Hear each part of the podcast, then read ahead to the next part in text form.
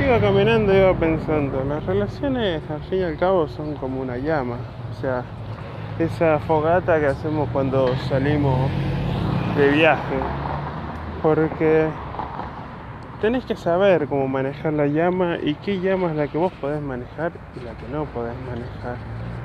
Porque si haces una fogata muy grande, te podés quemar, podés quemar a tu pareja, podés incendiar el bosque entero. Se ve muy bonita, se ve llamativa, pero hay que saber controlarla.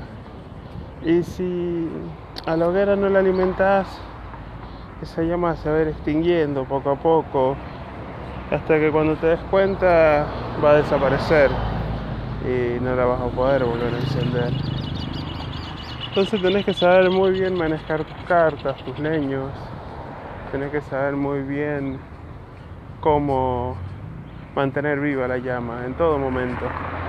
Y también saber cuál es la, hoguera que vos necesitas, el fuego necesario para que tú y tu pareja no se quemen y sientan el calor necesario sin sufrir. Es complicado, lleva tiempo, no se hace la primera.